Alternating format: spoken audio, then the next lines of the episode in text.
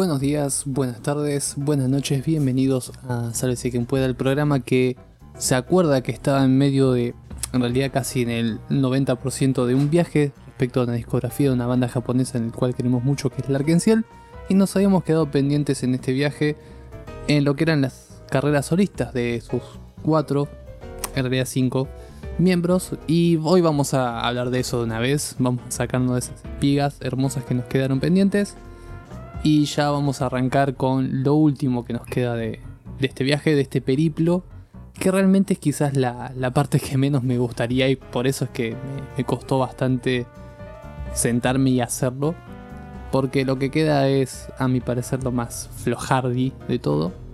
Pero bueno, hay que hacerlo, lo prometido es deuda, así que de una recontra reputa vez lo vamos a, lo vamos a hacer. Para aquellos que no lo sepan, que si bien lo, lo comentamos, Larkenciel en el año 2000 tiene su primer hiato, que dura hasta 2004, en el cual los miembros de las bandas, las bandas, eh, o sea, los miembros de la banda, han decidido comenzar sus carreras solistas ya que se habían cansado ponerle de girar y de tocar lo mismo una y otra vez.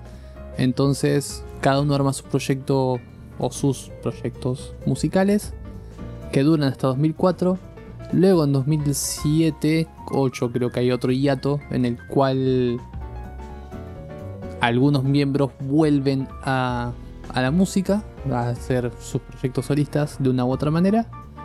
Y ahora, 2017 creo que también hay algún otro más. En realidad creo que Hyde solo es que, el que sigue con nuevos proyectos musicales que son parte de lo mismo. Así que esos serían los puntos y vamos en realidad a pensarlo en base a cada miembro y qué es lo que tiene cada miembro para contar. Porque, por ejemplo, Yukihiro, que es con el que vamos a empezar, que es el que menos tiene, tiene un solo proyecto que es Acid Android. Y Hyde, que creo que va a ser el último porque creo que es el que más tiene. Vamos a hacer como esa lógica. Más que nada para, para no mezclarlo por épocas, porque creo que sería más desordenado. Y Realmente me parece mucho más fácil acomodarlos de esa manera y listo. Vamos a hacer eso.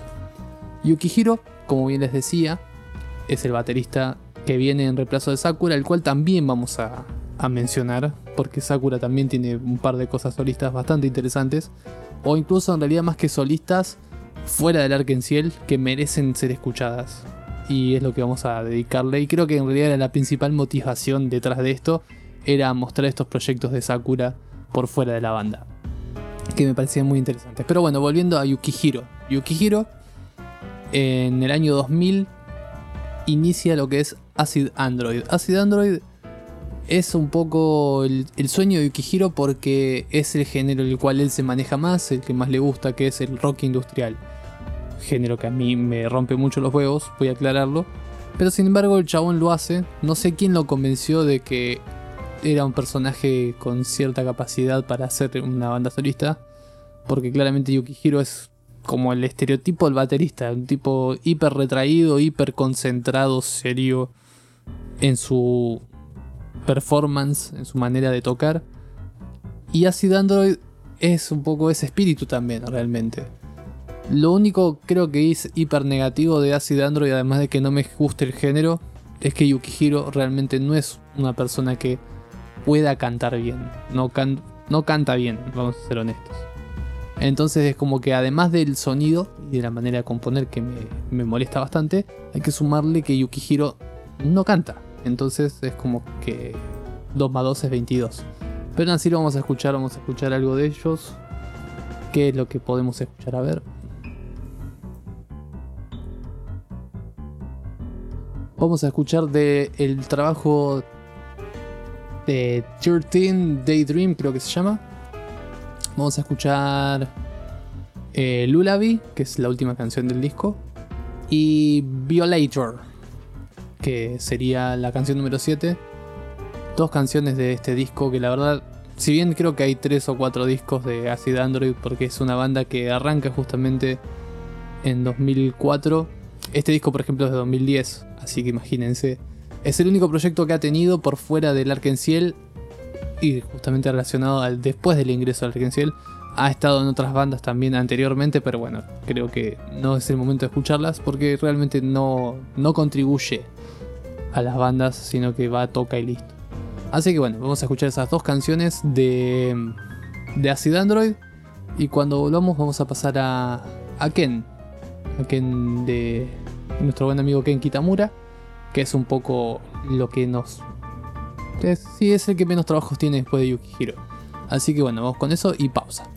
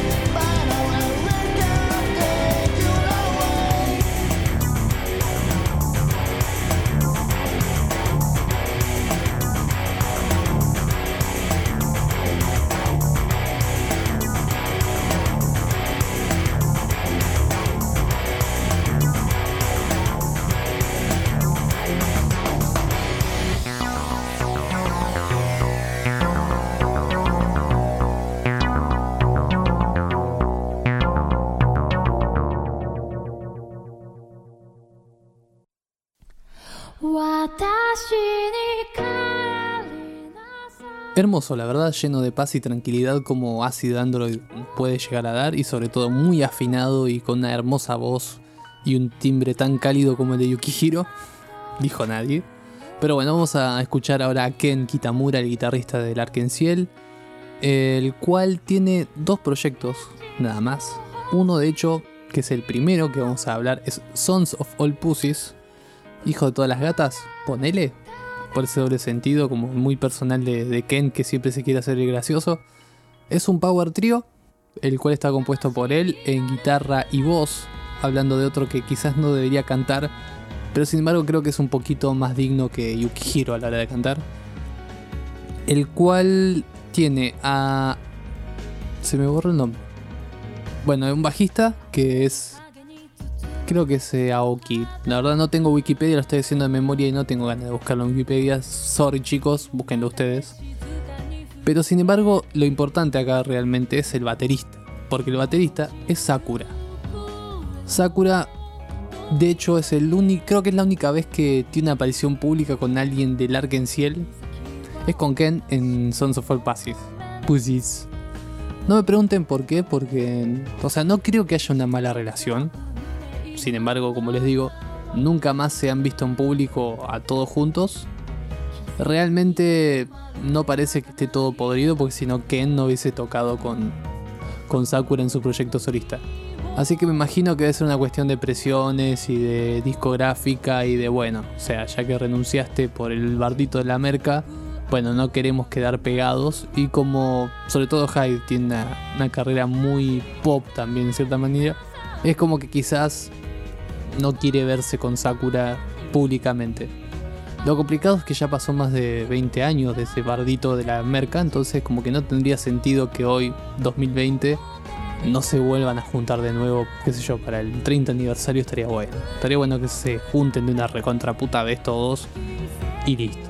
Y le dan un favor, sobre todo los viejos que lo siguen desde cemento, que es lo que lo que casi no hay, me parece. Y quizás esa sea la razón por la cual no se juntan. Realmente porque los máximos seguidores, que son gente joven y que van escuchando los openings y, y como que lo viven a diario, ya no deben ni saber quién carajo es Sakura. Entonces debe ser por eso realmente. Pero bueno, volviendo al trabajo de Ken. Ken en este power trio que arma es quizás, sí, es más tirando a rock and rollcito Sacó 3 EPs, igual no sacó mucho porque claramente Ken no es una persona muy hardworkera.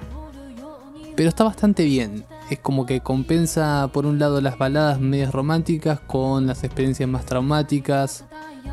Y todo eso arma un sonido bastante interesante y medio que te acostumbras a escuchar a Ken. Medio que te acostumbras. No es perfecto. De ahí vamos a escuchar dos canciones del primer EP, que es em, Private Religion. Y tendría que definir cuál es la otra canción. A ver, esperen un segundo. Vamos a escuchar entonces ahí encontré. Every Second I Am in Romance. Que son dos canciones del primer EP, son cuatro EPs en total. Eh, de Grace del año 2003. Y después vamos a escuchar un disco solista que tiene, que tiene Ken, que se llama, ahí les digo, van que estoy buscando acá con los Infisical. Infisical es un disco del 2007-8, el cual pretende ser un disco más adulto de Ken, en el cual mezcla un poco de rock, más baladas. Es como Ken produciéndose a sí mismo, pero también tratando de venderse como un, un líder más adulto, si se quiere, un tipo más adulto con otra búsqueda musical. Así que de ahí vamos a escuchar Es, ese, que sería la canción número 2 del disco. Y vamos a escuchar Speed del- de este disco también, que sería la canción número 6. Eso es lo que vamos a escuchar en ese orden, esas dos canciones de Sons of Alpacis y después estas dos canciones de Infisical. Y cuando volvamos vamos a pasar al líder de la banda, que también tiene un par de cositas, que es Tetsu. Así que vamos con ese orden y cuando volvamos Tetsu es más popero, así que quizás a algunos les guste más. Pausa.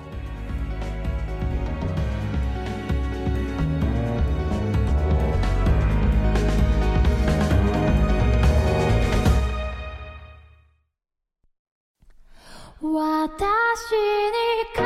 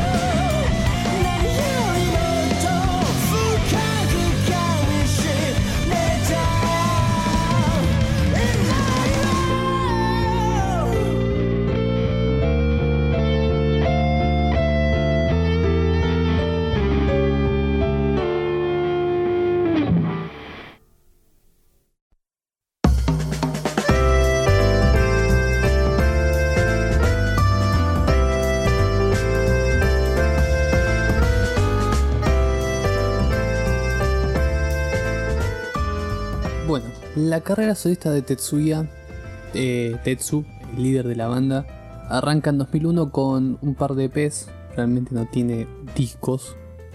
Eh, bajo el nombre artístico de Tetsu 69, Tetsu 69, quizás también por el doble juego, que es el número 69 como número de la postura sexual, pero también con que el chabón nace en 1969, así que va como un poquito por ese lado, ya tiene bastantes años Tetsu.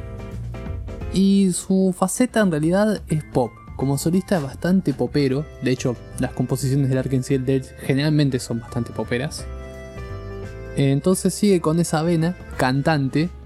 Realmente, quizás de los no cantantes del Arkansas es el mejor cantante. O sea, no es precisamente un cantante hiper piola, pero se defiende más que Ken definitivamente y ni te digo de Yukihiro.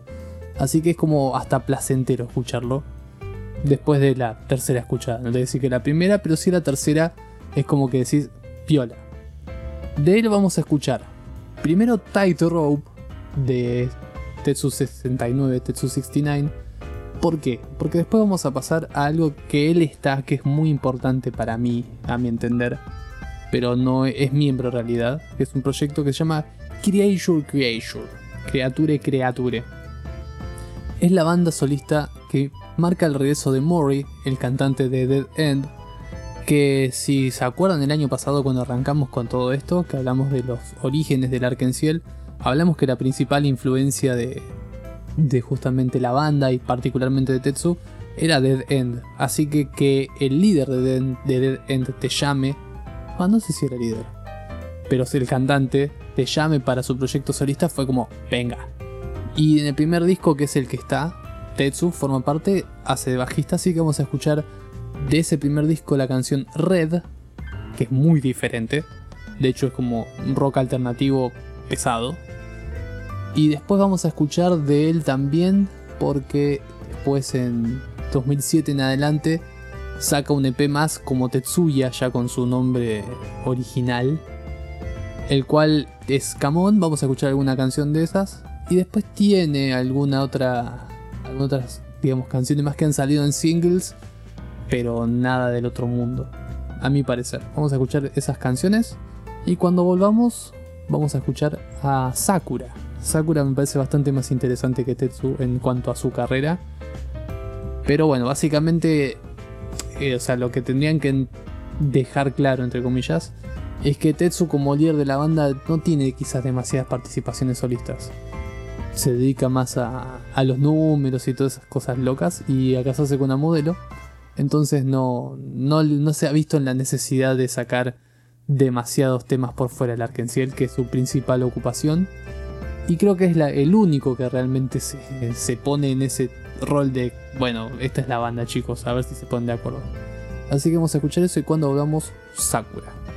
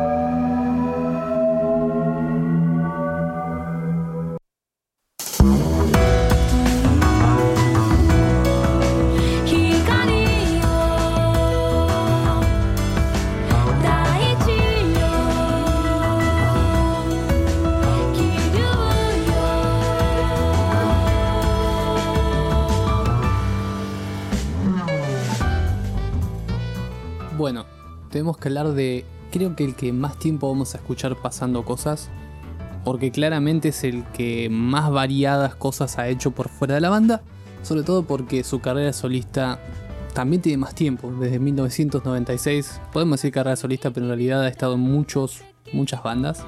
No creo que escuchemos todas realmente, pero sí vamos a pegar un repaso a más de una.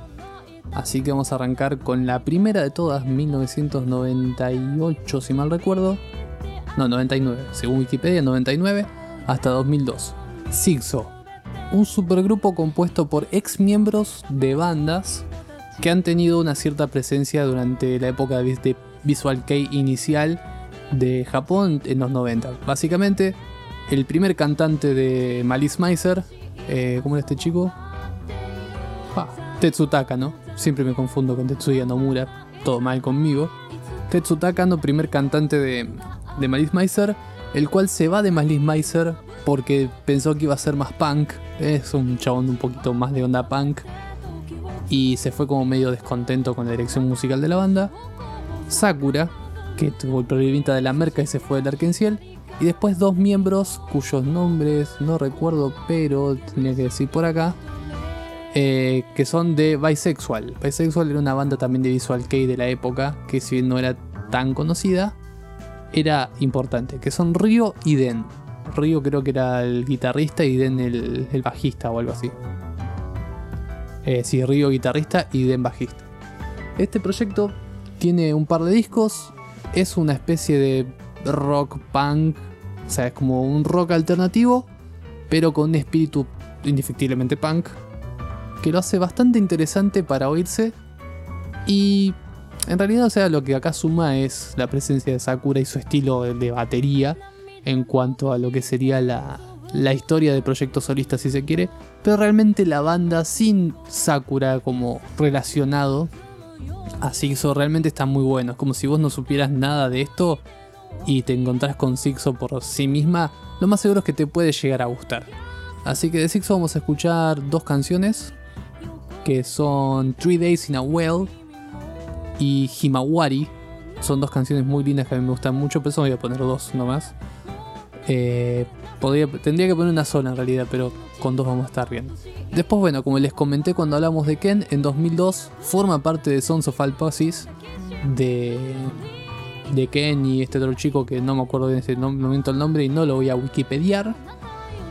Eh, tiene estos cuatro estos cuatro EPs y durante un tiempo está en silencio hasta que entra en 2009 en Creature Creature, la banda que les había mencionado con Tetsu. Curiosamente Tetsu se va de la banda, o sea, se va de... no toca el bajo nunca más con Creature Creature. No sé si es porque hay una tensión, porque no querrían verse juntos, de lo que decía al principio de- del episodio creo. Me parece raro esto sobre todo. Porque incluso estando fuera de la banda, hablando justamente de Creature Creation, no se han cruzado ni Tetsu ni Sakura. Quizás ellos dos sí tengan una pica. Hablándolo, no viéndolo ahora de esta manera. Pero bueno, vamos a escuchar del segundo disco de Creature Creature. eh, ¿Cómo se llama esta canción? Eh, An- Ansu Fati, como le digo yo. No, eh, ya les digo. Vamos a escuchar del segundo disco que sería Inferno. Vamos a escuchar eh, Dreamcaller. Vamos a escuchar Dreamcaller que es la tercera canción. Después vamos a seguir con Sakura porque Sakura en 2010 forma eh, Ray Flower, que es su banda solista, con el tecladista de Sofía. Sofía es una banda pop bastante tranqui, pero Ray Flower forma algo bastante interesante, que no es muy conocido, creo que tiene un disco solo. Después en 2010 también forma parte de Circuit 9, que no la vamos a escuchar. Después en 2011 vuelve a Sixo, o sea, con el compañero de Sixo en realidad vuelve a Vice, a Bisex. O sea, es como que Ryo y Den deciden armar Bisexual otra vez. Con lo que pueden, le dicen a Sakura, che, venite a tocarte la batería. Sakura dice, bueno, más vale. Y arman Bisex. Después, ¿qué más? En 2012 arma el trío de Mad, de Madcap Logs, Laus, eh, con Aie de Deadman y con Kiyoshi. No sé quién carajo será. Pero es una banda que me parece que tiene un sonidito, al menos la canción que yo escuché, un sonidito más tirando a math, math prog rock, que está bastante interesante. Después, cuatro años después, forma, en realidad más que formar, forma parte de Givki, Givki, Givki. No sé qué carajo será eso. Y después, eh, una cosa bastante interesante, que para el 25 aniversario de Malice Miser en 2018, lo llaman para que toque en lugar de Kami. Kami es el baterista de, de Malice Miser que muere en 1999. A partir de ese momento, Malice Miser no pone baterías, o sea, tiene un baterista, obviamente, que es de sesión, pero en los vivos siempre ha estado con la batería vacía y el sonido de la batería grabada. Acá es como que han decidido llamarlo y que él mismo se disfraza de, de Kami para tocar, lo cual me parece muy interesante como, como elección. Y creo que tiene una canción, una banda más. Yo me acuerdo que la había bajado por eso. A ver, vamos a, revisar mi carpeta de música. Eh, Ray Flower, a ver si lo que yo creo que es. Flower Language. No, a ver, había una, una banda más que yo estoy seguro que estaba Sakura. Porque tiene una canción muy linda que me gusta mucho que es eh, Candy. Que suena a, a popcito, pero es más rockerita de lo que parece. Y estoy seguro que estaba Sakura, así que voy a buscar acá. Esperen un segundo. Eh, Lionheads. Estoy seguro que acá, de hecho, en Lionheads, Sakura toca la guitarra. Porque había leído en algún momento, y por eso fue que lo había bajado justamente, que Sakura llama a Ken para que le enseñen a tocar la guitarra. Porque ya estaba medio cansado de tocar la batería. y entonces como que empieza a tocar la guitarra. Lo llaman de, para formar parte de Lionheads, medio que lo quieren convencer de la batería. Él dice, no, mira, yo la verdad de batería no quiero tocar. ¿Querés tocar la viola? Venga. Entonces forma parte de Lionheads y me gusta mucho el sonido que tiene. Así que vamos a escuchar también Candy de Lionheads. Si bien en el artículo de Wikipedia no está, yo creo que hay que mencionarlo. Así que vamos a escuchar todo eso y cuando volvamos nos queda la estrella, la popstar, el ídolo de masas, Hype.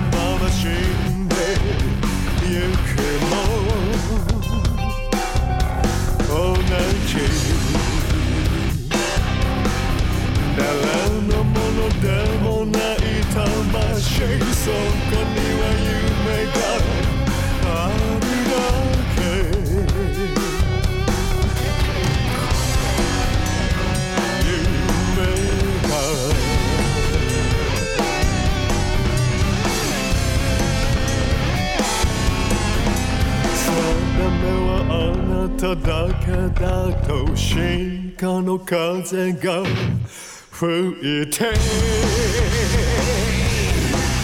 夢の中からたどり着いて。あなたを奪う。それが全て。果てしなく。風のように星のように。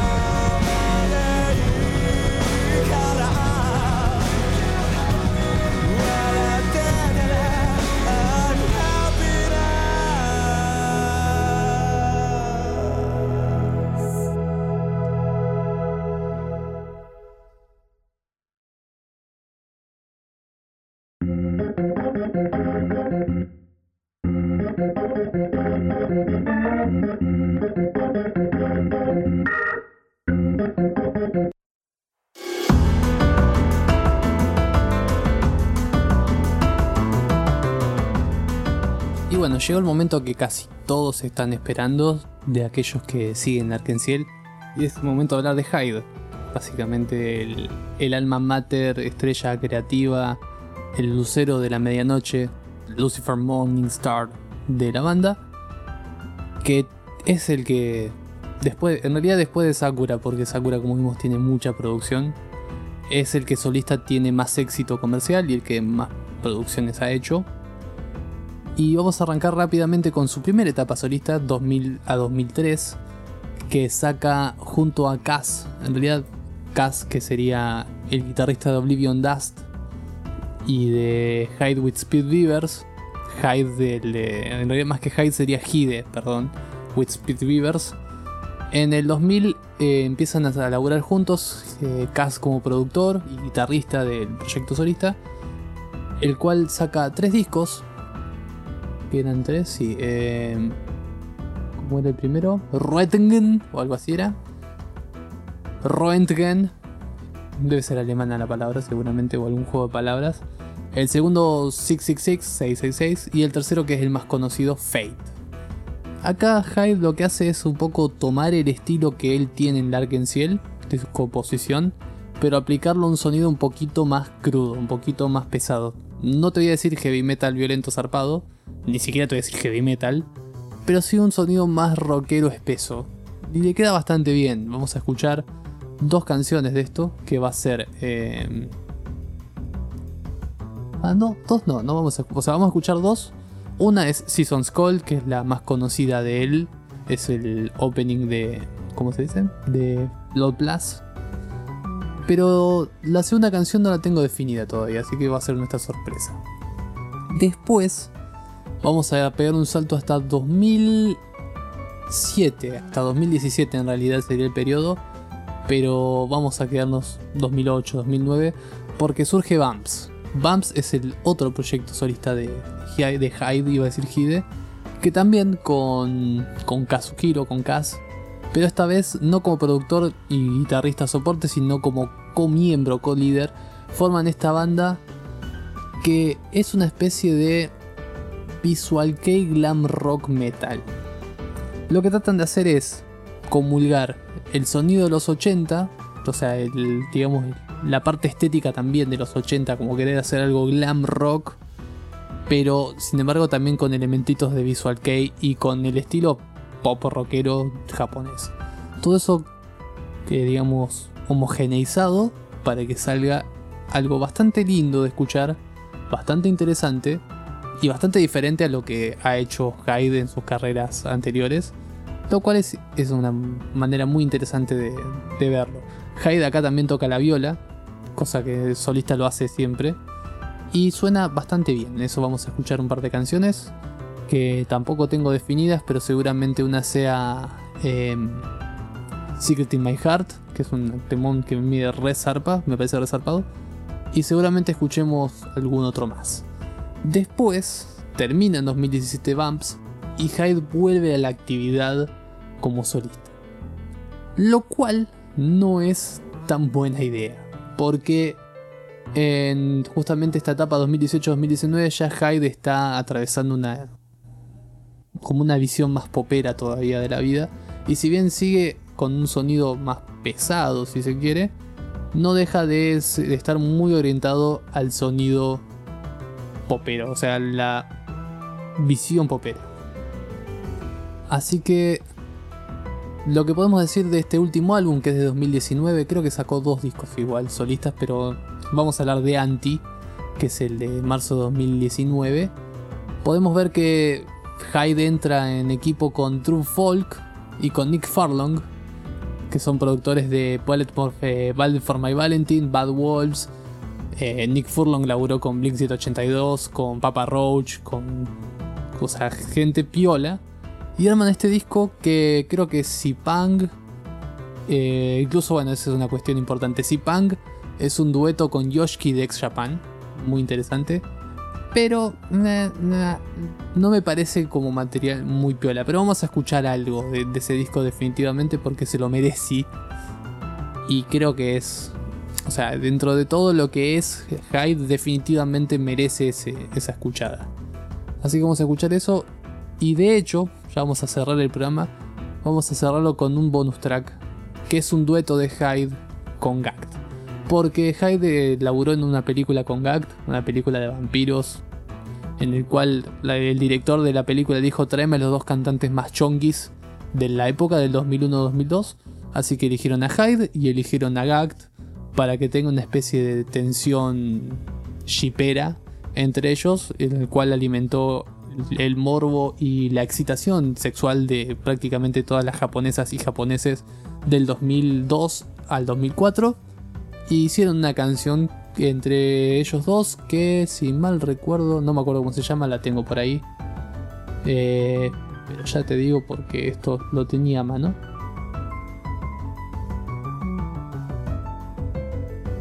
Bueno, no me acuerdo. La verdad que no me acuerdo, pero ahora vamos a escuchar que tampoco es una locura de canción, pero están los dos juntos y eso le da un valor extra. Así que esto fue todo en este programa improvisado porque lo hice prácticamente de memoria, salvo lo de Sakura, que lo tenía a mano y lo necesitaba. Y cuando volvamos a tocar del Arkenciel, que espero que sea en un futuro cercano porque ya es hora de terminarlo, vamos a pasar a hablar de Butterfly del 2012, que claramente es un disco que amé.